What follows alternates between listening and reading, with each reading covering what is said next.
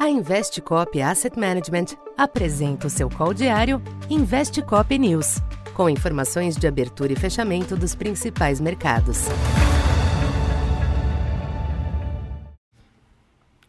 Boa tarde. Eu sou Silvio Campos Neto, economista da Tendências Consultoria, empresa parceira da Investcop.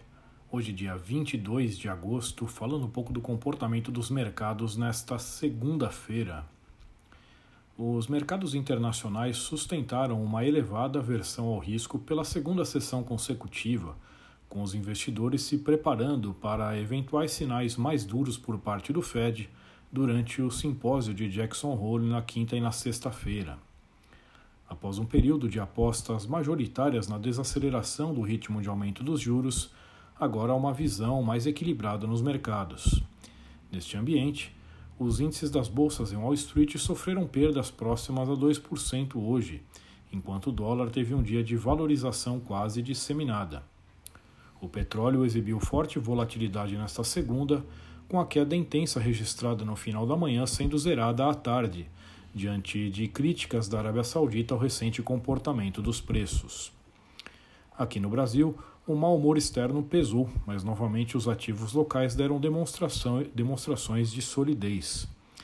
Assim como observado nos últimos dias, o câmbio chegou a testar o teto de 5,20, mas perdeu força até o fechamento estável em 5,16.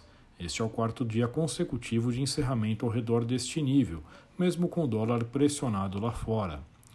Já o Ibovespa atenuou as perdas externas graças a novas altas da Petrobras e a disparada de 22% da Americanas, que anunciou o nome de seu novo presidente. No final, índice aos 110.500 pontos, queda de 0,89. Já os DIs curtos e médios oscilaram ao redor da estabilidade, enquanto os longos subiram marginalmente com a alta dos yields externos. Para esta terça, deve persistir o clima global cauteloso. Além das preocupações já existentes, a grave seca em regiões do hemisfério norte, como China e Europa, ameaça a incipiente tendência de queda da inflação. Mesma situação em relação à crise do gás natural na Europa, cujo preço disparou nos últimos dias. No Brasil, permanece a dúvida quanto à consistência deste bom comportamento dos ativos locais, mesmo diante da aproximação do ciclo eleitoral e de sinalizações ainda pouco animadoras sobre a potencial política econômica a partir de 2023. De todo modo, dada a situação mais complicada de outros emergentes, é possível que o Brasil esteja sendo visto com olhos menos pessimistas pelos investidores.